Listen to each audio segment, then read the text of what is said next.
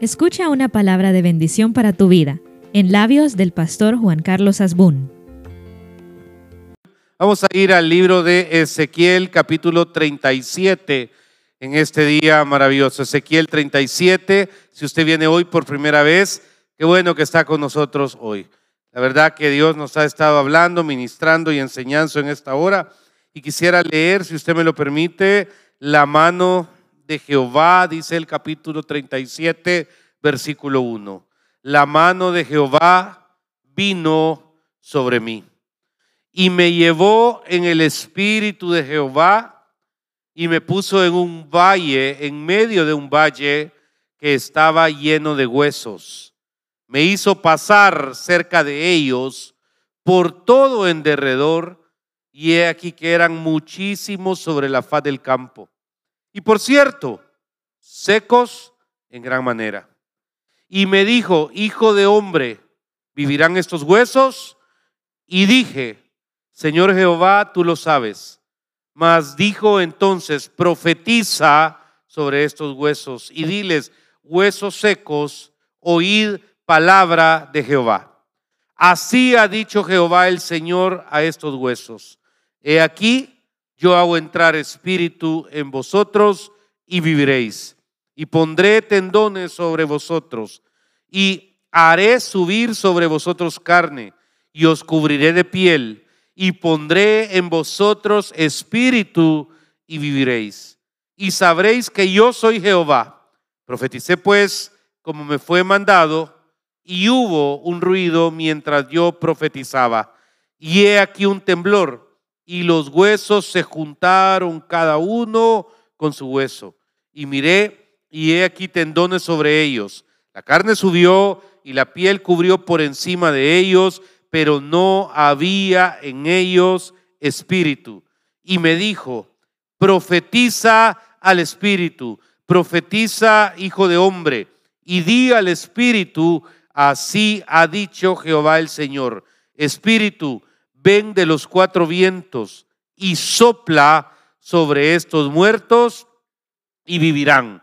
Y profeticé como me había mandado y entró espíritu en ellos y vivieron y estuvieron sobre sus pies un ejército en grande extremo. Padre, háblenos en esta hora, enséñeme qué es lo que tiene para cada uno de nosotros, en el nombre de Jesús.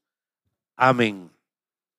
Hace unas semanas me llaman de una radio de Chile y me dicen, Pastor Juan Carlos, ¿le podemos hacer una entrevista? Con mucho gusto. Yo soy huraño de hablar sobre ciertos temas. Creo que mi única función de hablar en medios es de temas de fe. Todo lo demás es para platicar en persona, para comer, para conversar, pero pero de repente definidas las reglas de la conversación, le planteé a, la persona y me dice, ¿cómo ve y qué momento está viviendo la iglesia de América Latina, pero sobre todo la que está viviendo El Salvador? ¿Qué momento? Le digo, mire, la verdad que no, no podemos verlo en un contexto global, la iglesia 40, 45%, toda la historia que está, pero se lo voy a mejor definir de una manera más importante. He visto el privilegio de ver dos o tres generaciones de cristianos. Y como individuos estoy dándome cuenta que aunque tengo, al menos en mi congregación, personas sumamente analíticas, personas que no eh, comen atol con el dedo, personas que no dicen amén a todo, Quisiera, hay veces que así fuera, honestamente, pero Dios los bendiga, hermano, yo también los amo a ustedes. Sin embargo, puedo sentir de todo corazón que en la congregación lo que yo encuentro es gente que Dios, a través de sus rollos personales y de sus circunstancias, le está creyendo más a Dios. No me pregunte por qué. Y entonces estamos entrando en una etapa de fe una etapa donde hay que pasar de la teoría a la práctica y hay que descentralizarse uno de ser el centro de su mundo cristiano para que otros también entiendan de que el centro de nuestro mundo cristiano debe ser Dios. Esta palabra es bien bonita. Ezequiel le ha tocado vivir dos o tres experiencias terribles. El destierro se lo echó. No hay nada peor que después de haber tenido, no tener, dice el dicho. Y de repente esta, la gloria de Israel, el, el, momento maravilloso de los profetas. O sea, y de repente, hoy había, mañana no hay. Y en ese preciso y contundente momento de hoy había y mañana no hay, le tocó a él seguir predicando del que hace tres días decía que había. Hay veces uno quisiera tener la, varita de Harry. Que suceda, sucede. Ahí todos tendríamos fe. ¿Ok? Ahí todos absolutamente, Señor, estoy orando por un empleo. Pastor, mire qué bendición. Fíjese que no fui a una entrevista. Me han llamado de cinco entrevistas. Están peleando por mí. Eso eh, cualquiera diría, wow. Pero lo que estoy viendo es al revés. Y entonces a este hombre le toca, en medio no solo de el exilio, de la destrucción del templo y de todo lo que para él tiene identidad, seguir predicando lo mismo. Le voy a sumar algo para ponerlo más dramático. Unos días antes le pasó una desgracia personal. Porque si usted va conmigo al capítulo 27 del mismo libro de Ezequiel, creo que es el 27, el 24, perdón, versículo 15. Atención. Quiero que me lo analice, pero con lija. Vino a mí palabra de Jehová diciendo, hijo, le está dando Dios a Ezequiel, semanas antes del acontecimiento que leímos. Vino a mí palabra de Jehová diciendo, hijo de hombre, he aquí yo te quito de golpe el deleite de tus ojos. No endeches ni llores, ni corras con tus lágrimas. Reprime el suspirar. No hagas luto de mortuorios ata tu turbante sobre ti y pon tus zapatos en tus pies. La Biblia habla de zapatos, mire qué interesante. Y no te cubras con rebozo, ni comas pan de enlutados. Hable el pueblo por la mañana, hablé al pueblo por la mañana, y a la tarde murió mi mujer, y a la mañana hice como me fue mandado. Le voy a pedir un favor, no sea muchas veces demasiado crítico con pastores, que cometen ciertos errores. ¿Ok? Siempre he dicho, atrás de una crisis existencial, moral, eh, de vivencia, hay un dolor personal y no todo mundo lo puede llevar de la mejor manera. En ese punto, lo que le está diciendo el Señor a Ezequiel, ok, ¿sabes qué? Y, este se amaba a su mujer, no es como que, le he contado, yo he estado en velorios donde, hermanos, quiero agradecer por la vida. Ay, pastor, ¿cómo lo siento por la muerte de su esposo? No, pastor, no se preocupe, yo gracias a Dios le doy que ya se lo llevó. Me dijo la señora en el velorio. Literal. ¿Y yo qué hago? Usted, yo iba con lágrimas de María Magdalena, pero la respuesta, pastor, no se preocupe, yo le he estado pidiendo a Dios que se lo lleve porque ya no aguantaba. U otra ocasión, otra persona que yo le digo, hermana, quiero darle mi pésame porque Dios sabe cómo lo quiero. Mire, pastor, no me acuerdo ahorita si me dijo 35 o 45, pero le voy a poner, estos 45 años han sido un infierno, pastor. Por mis hijos, por el que dirán, por todo, pero mire, Dios oyó mi oración. Y yo así, hermano, en plena vela, como que, ¿qué hago? Pues, o sea, llamo a la banda para que cante de júbilo, eh, llamo a la banda para, porque, porque cada quien procesa, cada quien sabe cómo lleva su propia historia. Sin embargo, este hombre la amaba.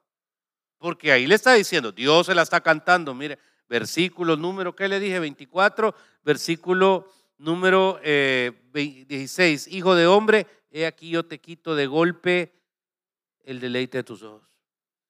¿Y sabes qué? No quiero que sufras o que transmitas sufrimiento.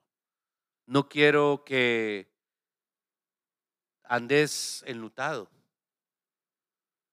Sea, de plano, hay veces, la primera lección que saco de esto, hermano, es que usted tiene que tener un estoicismo para saber sobrellevar sus problemas personales de los problemas generales. Míreme, míreme bien, por favor, porque quiero decírselo con todo el amor del mundo. Este hombre tenía que profetizar sobre algo que no era. E, este hombre, después de que todas las eh, los conquistadores habían arrasado con Israel y se habían secado los huesos de todos los que habían quedado muertos y que nadie había enterrado ni recogido, le toca caminar en ellos y no puede anteponer su dolor. Por eso, usted, créame, usted cree que yo no tengo sentimiento. Muchos piensan que yo no tengo alma. No me puedo dar el lujo de, de llorar o de compadecerme más del tiempo necesario sobre las situaciones de cada uno. No les hago un bien. Usted no le hace un bien a su pareja, a sus hijos, a su familia, si después de 3, 4, 5, 7, 10 años sigue acompañándolos en un proceso de dolor. Hay un día que hay que decir, basta. Hay que un día, un día que es necesario decir, este tema ya está caducado. No puedo. No, es que mire, no, cuidado. Sea, y tiene usted que presionar probablemente dentro de su casa a la persona melancólica, a la persona que busca aprobación, que necesita sentir que, que la acompaña porque tal cosa. No. Porque hay un tiempo, hay tiempo, dice la Biblia, para llorar, hay tiempo para reír, hay tiempo, y, y lo mismo en su alma. Probablemente ha habido gente que ha sido ingrata, que te ha tratado mal, que te ha juzgado, que te ha criticado. Nadie está exento de eso. Pero hay un día, como lo dije hace 14 días, donde si vos seguís con esa cantaleta, se va a revertir sobre vos. Porque Dios, tenés a un Dios todopoderoso, tenés a un Dios que es, es todo en tu vida, debería, y le estás dedicando saliva, tiempo, atención, redes, llamadas telefónicas a eventos de personas que comparadas con ese Dios que te ama, son insignificantes. ¿Quién se hace daño? Yo necesito, le está diciendo Dios prácticamente a Ezequiel, que esté sano, ok, te voy a quitar lo que más amas. ¿Quién es tu esposa? Ahí está, hasta leí, no quiero que llore, no quiero que vayas a comer tamales al velorio, no quiero que hagas novenario, todo se lo está diciendo.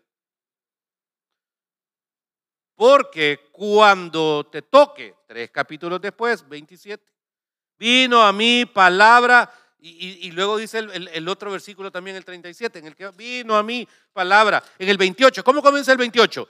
Vino a mí palabra de Dios. ¿Cómo comienza el 27? Vino a mí palabra de Jehová. ¿Cómo comienza el 30? Vino a mí palabra de Jehová. Y puedo seguir y seguir y seguir hasta llegar en el 33. Vino a mí palabra de Jehová.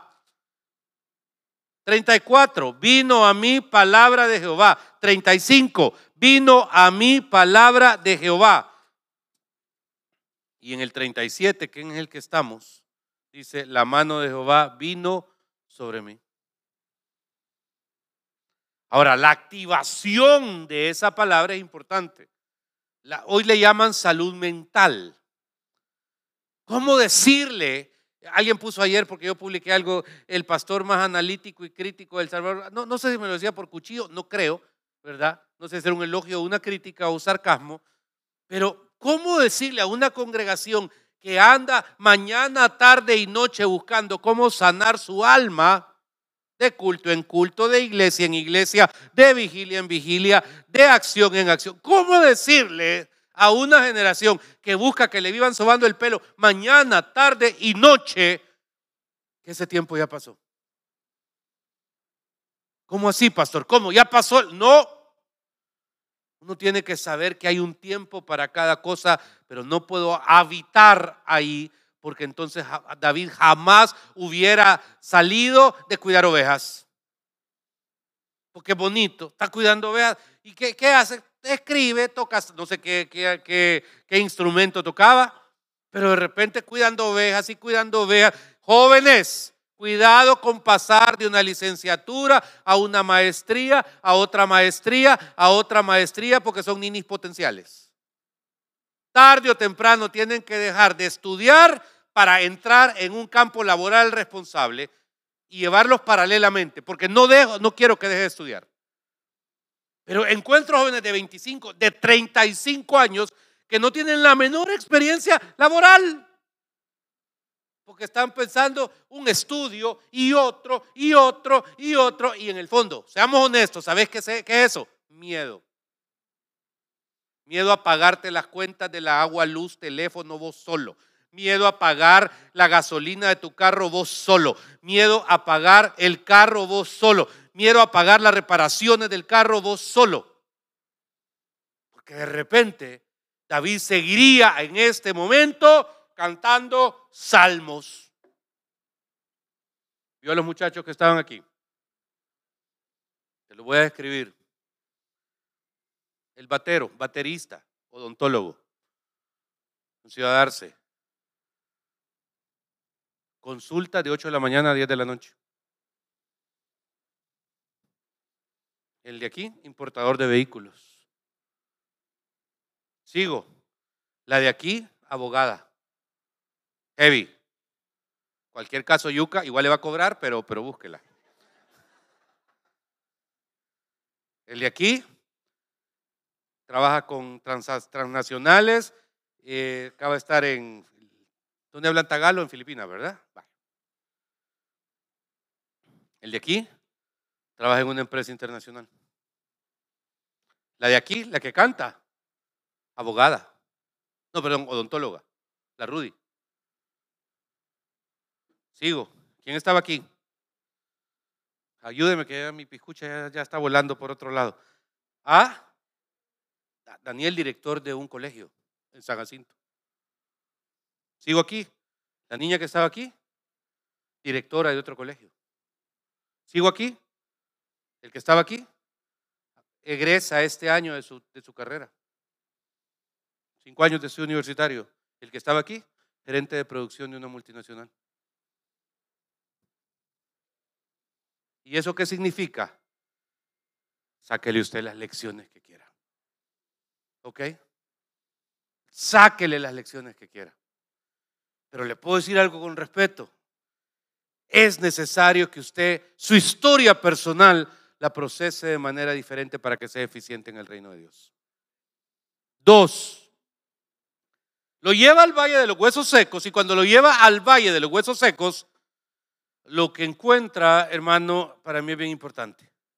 Porque en el versículo 1 le dice, la mano de Jehová vino sobre mí y me llevó en el espíritu de Jehová y me puso en medio de un valle que estaba lleno de huesos y me hizo pasar cerca de ellos por todo en derredor y he aquí que eran muchísimos sobre la faz del campo y por cierto secos en gran manera.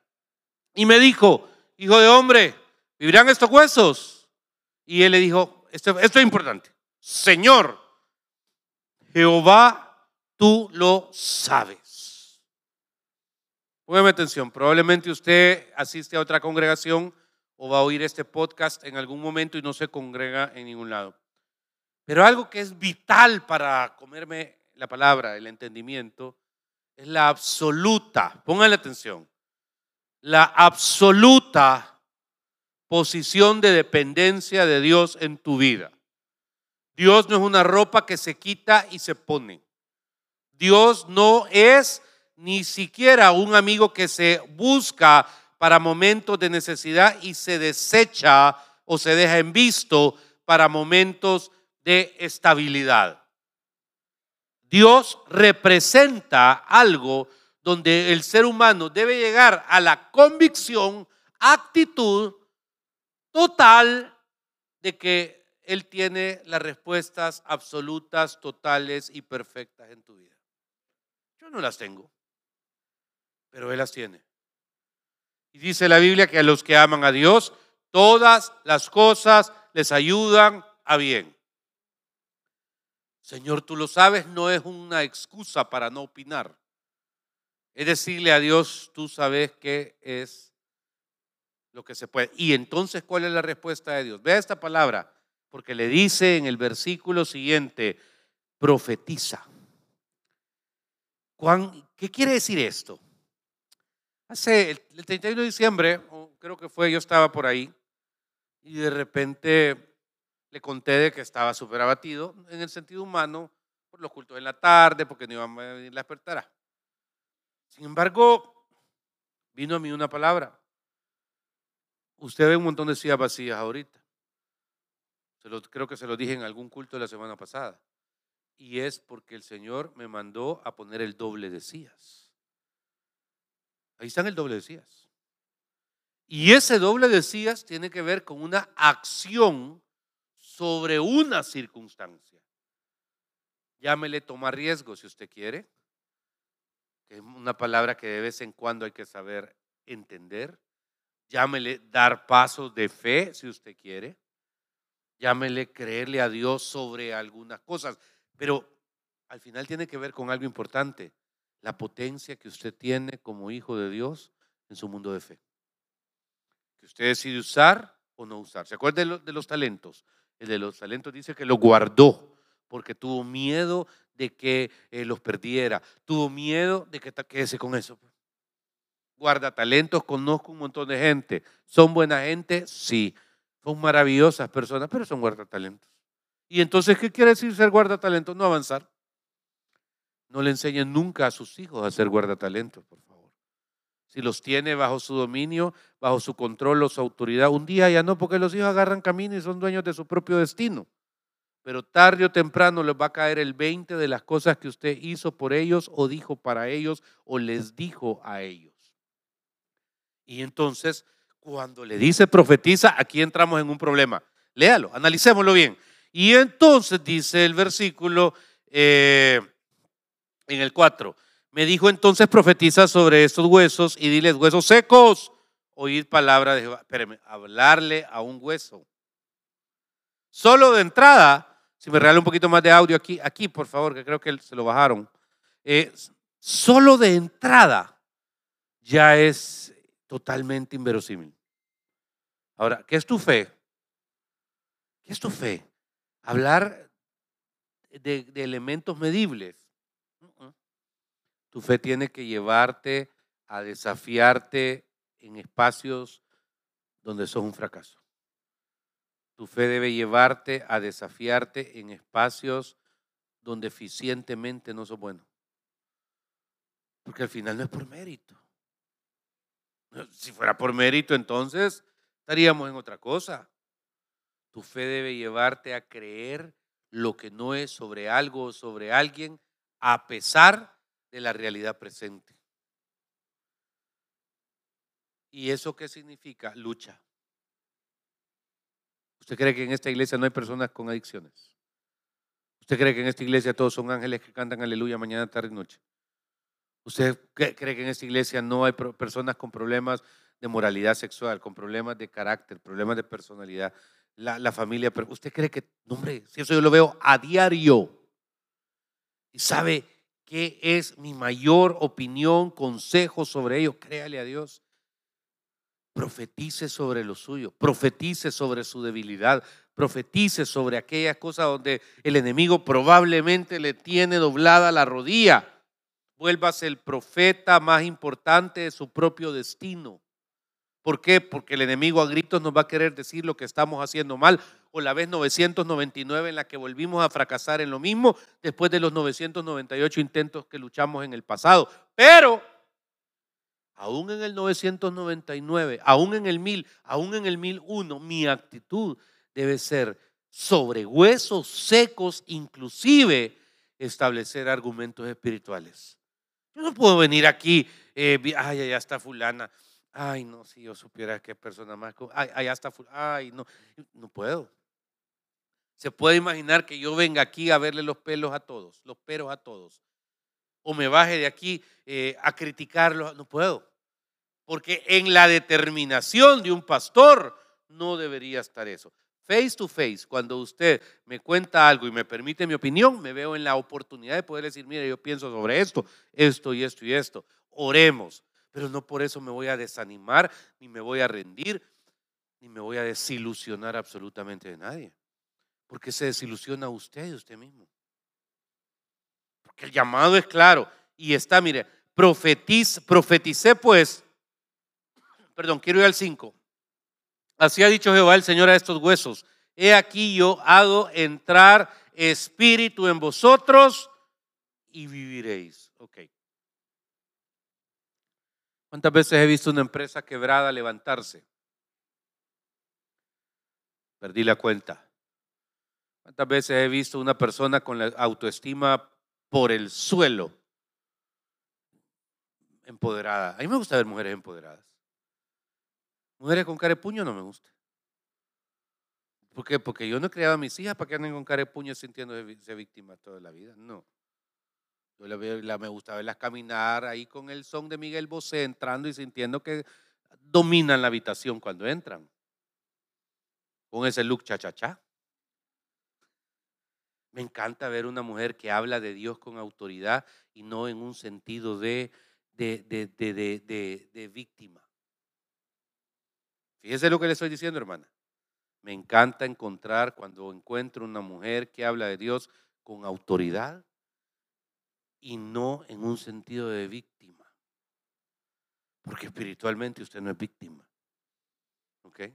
Si tiene algún proceso, el proceso, ya le dijo que le va a dar la victoria a Rudy. Que no está aquí, va a quedar grabado en un podcast. Cuatro niñas. Un marido que yo amo y respeto y admiro mucho. Con una gran responsabilidad de trabajo. ¿Ok? A esa mujer jamás le he visto renegar ni quejarse. Cuando esa mujer se para aquí, no sé si tiene eh, una voz de Montserrat Caballé, pero la experiencia de sus procesos y cómo ella los ha vivido le ha dado una autoridad que ni en 100 academias de música ni en mil servicios de sanidad interior se obtienen. ¿Sabes cómo se llama eso? Vivencia el día a día. Hoy les mandé un videito.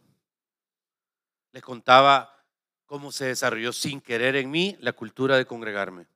En serio. Se lo debo a Edgar López Bertrán, papá. Todos los domingos. Yo vivía en, en, las, en las Camelias, la calle de la San Francisco. Y él vivía aquí en la Sultana. Todos los domingos. Me decía viernes o sábado, Juan Carlos, te voy a llegar a traer para que vayas conmigo a la iglesia. Hay domingos que yo no quería ir, hay domingos que yo simplemente quería descansar y él manejaba un Mercedes-Benz precioso del 190E, de aquella serie compacta que solo salió en un periodo celeste. Seis y media de la mañana, pip, pip, y yo estaba en la puerta. Hay días que me subía, ¿qué tal, doctor? Porque nunca le dije pastor, le dije, doctor, ¿qué tal, doctor? Ok, a saber qué noche habrá tenido, qué complicado, algún problema. Hay domingos. ¿Qué tal, doctor? Bien, fíjate que no sé qué. Ok, entonces aprendí a discernir eh, niveles, ¿verdad? Nivel, no, no quiero hablar con nadie y comencé a discernir niveles, quiero hablar con todos. Pero descubrí algo. Más allá de que él con ganas o sin ganas, con un buen estado anímico o con un mal estado anímico, él estaba recogiéndome todos los domingos a las seis y media de la mañana. El día que, no, que pensé que no iba a llegar, fue el día de la ofensiva final. Porque el día de la ofensiva final fue sábado. ¿Ok? Entonces San Salvador, los demás leen el libro de historia que está pasando. Probablemente usted no sepa que entre la primera y la segunda guerra mundial y eso, usted no sabe la diferencia porque parece que fue hace mil años, ¿verdad? Eh, pero ese domingo, donde San Salvador estaba sitiado y no había manera de tener nada, y no había luz, no había agua, obviamente no había redes, no existían estas cosas ni nada. Eh, seis y media de la mañana, pip, ¿Qué? Va a haber culto. Qué pregunta más tonta hice ese día. Va a haber culto. Y usted nunca me vaya a hacer esa, pregunta. Sepa que llueve, truena, hayan relámpagos, no ha habido un domingo que no haya culto. ¿ok? Si tiembla a las 3 de la mañana, venga a pararse allá afuera. Ahí vamos a estar. ¿ok? Si, hay eh, un ataque de alienígena y vienen los señores de allá de, de, Marte, pues a ellos vamos a evangelizar allá afuera. Pero de que hay, hay. Pero sobre esos principios es donde creo que forjé eso que para mí ahora es un must. Pero le dice, profetiza. Ahora, ¿qué es importante? Que usted, ¿qué es primero, el huevo o la gallina? Pregunta que merece un Big Mac de premio. ¿Qué es primero, el huevo o la gallina? La gallina, obviamente, correcto. Vale. Eh, yo creo que en el caso este, algo que a, través de su proceso, Ezequiel, del proceso con su esposa, de su proceso de luto, creo que Ezequiel había potenciado, era su confianza en Dios. Porque tu confianza en Dios no siempre es por estar en un Four Seasons en el penthouse. ¿Ok? Ahí, ahí es bonito. Las mejores canciones a Dios se han hecho en la angustia. ¿Me entiende, verdad? Ok. Los mejores momentos de oración a Dios, las más grandes fortunas que se han construido en el Señor, se han hecho en la bancarrota. La plenitud, lo que, lo que sustenta el, el escritor. Solo pongan atención a esto. Has cambiado mi lamento en baile.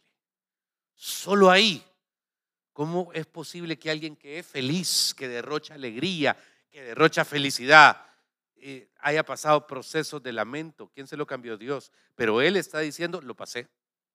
Has cambiado mi lamento en wow.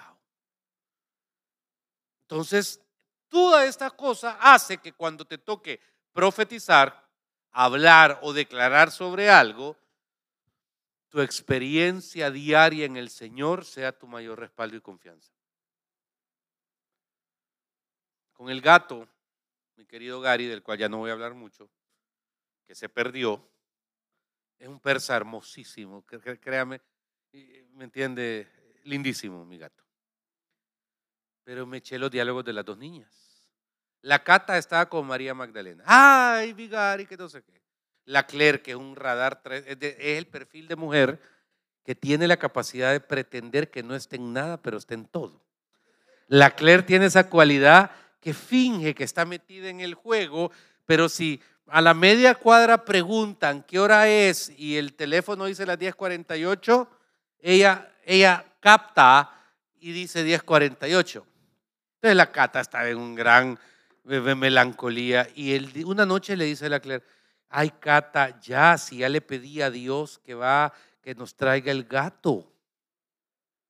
Yo en mi mente, Señor, oíla, porque si no, a saber qué gato voy a ir a comprar, lo voy a pintar de blanco, le voy a poner unas, unas, un algodón para que parezca persa, pero para que la niña no quede desilusionada. Día dos, día tres, la misma historia. La niña llorando, dando laridos por el tal Gary. Y cuando menos la respuesta de la Claire es, Cata, ya. Nos van a llamar para decirnos que nos van a dar a Gary. Tranquila. No era ni con ella, el llanto era conmigo. El día domingo que nos cae la llamada y nos dicen que lo encontraron, por cierto, gracias a la familia que fue tan gentil en entregárnoslo, eh, Créame que me alegró el gato, me alegró la gata, eh, no agarrarle el pelo al gato, pero bueno. Pero ¿sabe qué? ¿Qué me, qué me, qué me llenó de plenitud? La, la satisfacción de la Claire en que la afirmación de su fe había tenido un efecto. Iglesia, quise predicar de manera distinta, porque yo creo que usted ha oído siempre predicas de este tema, y ahora Dios pone sobre tu vida ropa, tendón, esa ya, no. Pero le quiero dejar una convicción que le va a servir a usted para siempre. Lo que dice después, mire, profeticé pues como me había mandado, y hubo un ruido mientras yo profetizaba. Y he aquí un temblor y los huesos se juntaron cada uno con su hueso. Y miré y he aquí tendones sobre ellos. Y la carne subió y la piel cubrió por encima de ellos, pero no había en ellos espíritu. Y me dijo, ahora viene otra cosa, ¿ok? Profetiza al espíritu. Y así ha dicho Jehová el Señor. Espíritu, ven de los cuatro vientos y sopla sobre estos muertos y vivirán. Le voy a hacer una pregunta de oro. ¿Por qué el mismo Dios que le habla a esto permitió que se muriera su esposa? Y entonces no es el mismo, pues, aquí le digo, las, las prédicas en que muere son para pensar. Si no, no es, no es aquí. Pero sí ha puesto a pensar usted, porque el mismo espíritu que le da vida a huesos es el mismo a través del cual el Señor le dice que se iba a llevar a su esposa. Mi opinión, con mucho cariño y respeto, mi opinión, hermano, es que la grandeza de Ezequiel es una grandeza que pocas veces se encuentra en la gente que dice que es cristiana. Porque sabe anteponer a Dios su gloria, su plan y su propósito de mi propia historia. Porque mi historia vivifica a Dios y eso me hace entender por qué estoy sentado aquí. O sea, si estás sentado aquí para tener autocomplacencia en tu vida, está bien. Nice, nivel uno. Si estás sentado aquí para que las cosas te vayan bien, nice, nivel dos. Si estás sentado aquí para lo anterior, pero también estar dispuesto que en tiempos diferentes vas a seguir sentado aquí, está bien. Pero si estás sentado aquí, porque sabes que el Espíritu de Jehová está sobre ti y te ha enviado, ¿para qué dice? Dígalo. Dígalo en voz alta. Ajá, ¿qué más? Para dar las buenas nuevas, para anunciar, para todo eso. Y entonces cuando entendés eso, la satisfacción es total. Veniste aquí cargado por una situación, pero te vas de aquí sabiendo de que Dios no solo tiene la capacidad de quitarte esa carga, sino de usarte a pesar de esa carga. Cierre sus ojos, por favor, Señor, porque eso se llama victoria. Y eso nos da entendimiento alrededor de la dirección y el ánimo de Dios en nuestra vida. Entender que la mano del Señor está en nosotros entender que la visión en el espíritu principalmente busca, hermano, tener una relación íntima con Él. Gracias, Señor. Que esta palabra, hoy puesta en la mente, en el corazón, en el alma de tus hijos, pueda trascender, Señor, en todo. Yo bendigo sus vidas. Señor, no solo quiero inspirarles, pero quiero inspirarles. No solo quiero predicarles, pero quiero que esta prédica también se vuelva, Señor, la actitud de ellos. Véanme a los ojos, quiero interrumpir la oración. Cuando usted reciba una mala noticia, profetice contra ella. Amén. Cuando usted recibe que está despedido, bueno, usted sabrá si por Aragán lo despidieron o por negligencia lo despidieron. Hay mil razones. ¿ok? O simplemente no es culpa suya, es simplemente que hubo necesidad de cortar a alguien y apareció su, o usted le cae mal a alguien y ahí se lo batearon. Independientemente, lo primero que viene a la mente es cómo voy a hacer y cómo voy a pagar esto y cómo voy a traer lo otro, ¿ok? Aquí es donde uno profetiza sobre ese hueso seco. ¿Cómo se llama? ¿Cuál es el hueso seco? Falta de empleo, falta de provisión. ¿Cuál es la, la profecía que debe salir de su boca? Jehová es mi pastor, no me preocupe. Jehová es mi pastor, nada me faltará. Jehová dice que Él hace lo que no es como que fuera y como yo he confiado en el Señor, sé que sobre esta puerta que se cierra hay siete que se abren. No se preocupe, todo lo que me he quitado en injusticia, me he devuelto en justicia y multiplicado. ¿Ve? Eso es profetizar sobre un hueso seco. Eso es profetizar sobre aquello que para nosotros representa transición. Porque siempre a los hijos de Dios, a los que aman su palabra, todas las cosas nos ayudan a bien. Vamos a orar.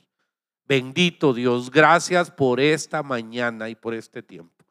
Que hoy podemos en este lugar ser de bendición y de propósito para todos. Que esta palabra, Dios, oh, quede como una semilla que dé fruto completo y total en toda nuestra vida. La bendecimos, Señor.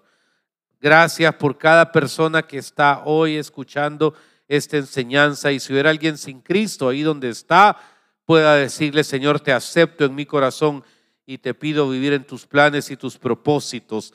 Reconozco la cruz como el lugar donde alcanzo el perdón de pecado, la salvación y la vida eterna entra en mi corazón y dame esa salvación preciosa, perfecta y por fe. Gracias Señor, en tu nombre santo.